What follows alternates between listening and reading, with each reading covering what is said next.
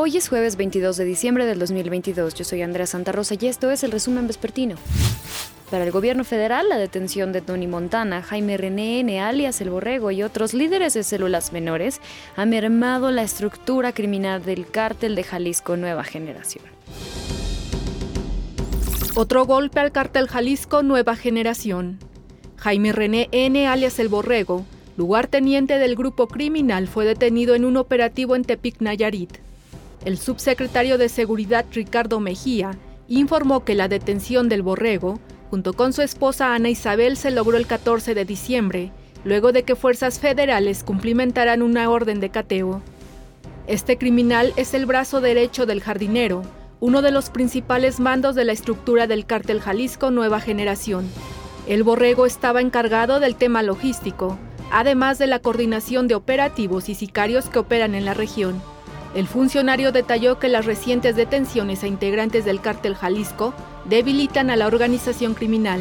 Es importante contextualizarla en el marco de un conjunto de operaciones que han dado como resultado la detención de objetivos muy relevantes de la estructura del grupo criminal conocido como Cártel Jalisco Nueva Generación. Otro de los golpes importantes al cártel fue la detención en Tlajomulco de Zúñiga, Jalisco, de Tony Montana, hermano de Nemesio Ceguera Cervantes, líder del cártel. Entre las capturas más relevantes a la organización criminal se encuentran la de Rosalinda, alias la jefa, esposa del Mencho, además de la detención de sus hijos Rubén, alias el Menchito, y Jessica, alias la Negra, así como de Abigail, alias el Queenie. En total se presentaron al menos 30 personajes clave en la estructura del cártel Jalisco que han sido detenidos por las fuerzas federales. Para ADN 40, Fuerza Informativa Azteca. En la madrugada encontraron los restos de dos personas en el centro de Jolote, en Tuxtla Gutiérrez. Uno de los cuerpos estaba en una bolsa de plástico y el otro enterrado en un lote baldío. La fiscalía informó que hay 13 detenidos relacionados con este hallazgo. Al menos dos heridos dejó un asalto a una sucursal bancaria en el centro de Ocosingo, Chiapas. Ocurrió esta mañana cuando sujetos armados amenazaron con detonar un artefacto explosivo al interior de un banco. Tras la denuncia, elementos de la policía municipal activaron un operativo de seguridad donde desalojaron un parque y comercios aledaños. El explosivo fue retirado con ayuda de equipos especiales del ejército sin registrar ningún percance.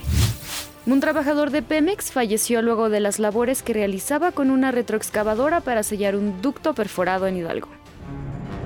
La explosión sacudió a la comunidad de Xolostitla. Las llamas se extendieron a lo largo de 40 metros y se alzaron a 10 más. Eran visibles desde la carretera Pachuca-Tulancingo. El ducto Tula-Tuxpan en este tramo del municipio de Pasoyucan en Hidalgo ardía sin control. Un bombero de Mineral de la Reforma que fue de los primeros en llegar a la zona, relataba lo que vivía a menos de 5 metros de distancia. Estamos aquí en punto cero, donde se provocó la explosión.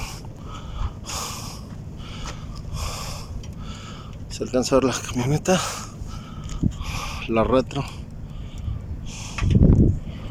donde ya está el operador. Indican que falleció. Eran ocho, siete personas salieron con vida. Seguimos trabajando. En el lugar era un ir y venir de cuerpos de emergencia, pipas que no se daban abasto. La carretera fue cerrada a la circulación. Justo aquí a 500 metros es donde ocurrió la contingencia. Elementos eh, del ejército mexicano, de la Guardia Nacional y de Protección Civil mantenían un acordonamiento. Este es el camino que conduce hacia el ducto de petróleos mexicanos, donde transporta gasolina a la refinería Miguel Hidalgo. Alrededor de medio centenar de vecinos fueron desalojados. En la zona el olor a combustible quemado era muy perceptible. Desde el aire se registraba un panorama general de la contingencia ocurrida. Pemex confirmó que el incidente ocurrió cuando una brigada de la empresa realizaba tareas de sellado en el ducto atacado por coachicoleros para robar el combustible. Eh, dentro de las labores de, reparación hubo ahí una chispa que eh, ocasionó esta, este, este incendio. Tenemos hasta el momento, derivado del, del impacto, eh, siete compañeros de, de, Pemex eh, lesionados, quemaduras leves y eh, desafortunadamente contamos con una pérdida humana que es el operador de la retroexcavadora. El incendio fue controlado en dos horas.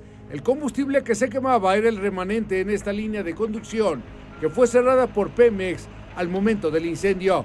Durante la madrugada la población pudo regresar a sus hogares, mientras peritos y agentes de la Fiscalía General de la República recababan evidencias de lo ocurrido. Leonardo Herrera, Fuerza Informativa Azteca. Derrumbe en mina de arena deja dos muertos en Morelos.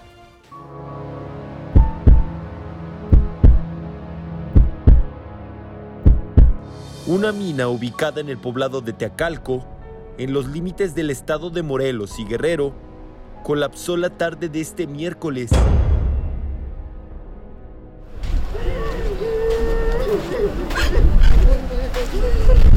Ante el dolor de compañeros trabajadores y familiares, elementos de emergencia de ambos estados llegaron al lugar para atender la tragedia. Esta mina de arena fue el lugar de los hechos. De acuerdo con los primeros reportes de testigos e elementos de protección civil, un inesperado derrumbe sorprendió a los trabajadores, dejando por lo menos a dos personas atrapadas entre los escombros. Como eh, primeros respondientes solamente nos decían que había eh, dos compañeros de ellos eh, en, los escombros que ya se habían generado en esta mina, así como también era el operador del, camión, del camión eh, volteo y el operador de la maquinaria, que, son los que se encontraban eh, atrapados en estos escombros. Minutos más tarde, las autoridades guerrerenses entregaron el mando a Protección Civil de Morelos, confirmando que realizaban la búsqueda de dos personas. Durante las primeras horas de trabajo, a través de un boletín de prensa confirmaron el hallazgo de una de las víctimas sin vida. Por otro lado, informaron que fue deslizamiento de material lo que provocó la tragedia en la mina. Fue hasta cerca de la medianoche cuando los trabajos concluyeron, cuando los elementos de emergencia lograron localizar el cuerpo de la segunda víctima, para después ser trasladados por el servicio médico forense. Con imágenes de Ricardo Rivera, Alexis Balbuena, Fuerza Informativa Azteca. En otros temas, la inflación anual de México se ubicó en 7.77% durante la primera quincena de diciembre. Así lo informó el INEGI. Es decir, los precios al consumidor aumentaron 0.39%. Los productos que más incrementaron fueron el transporte aéreo, el chile serrano y los servicios turísticos en paquete. En contraste, la cebolla, la piña y el tomate verde disminuyeron su costo. La celebración de la Nochebuena, Navidad, Año Nuevo y Reyes Magos dejarán una derrama económica superior a los 600 mil millones de pesos. La Confederación de Cámaras Nacionales de Comercio, Servicios y Turismo dijo que el comercio y los servicios serán las actividades más beneficiadas. Un ejemplo son los alimentos y bebidas, venta de artículos como ropa, juguetes, decoración, calzado o electrónicos. La CONACO detalló que para esta época también está favorecida la actividad turística como destinos de sol y en Jalisco, Nayarit, Quintana Roo, Sinaloa. Y la producción nacional de guajolote cerrará este año en 19.506 toneladas. Así lo dio a conocer la Secretaría de Agricultura, lo que significa un incremento de 6.5 comparado con el año anterior.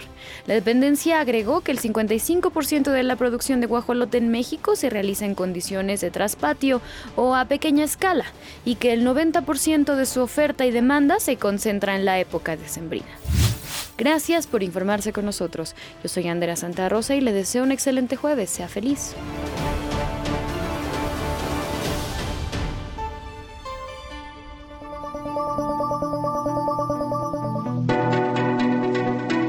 Este podcast es presentado por VAS, la super app que te ofrece muchas y nuevas formas de pagar todo lo que quieras con tu celular. Olvídate de las filas y dedícate a lo que más te gusta ver tele en vivo, películas, escuchar música, podcast y estar siempre enterado de las noticias más importantes. Todo en un mismo lugar. Vas, la super app, con todo.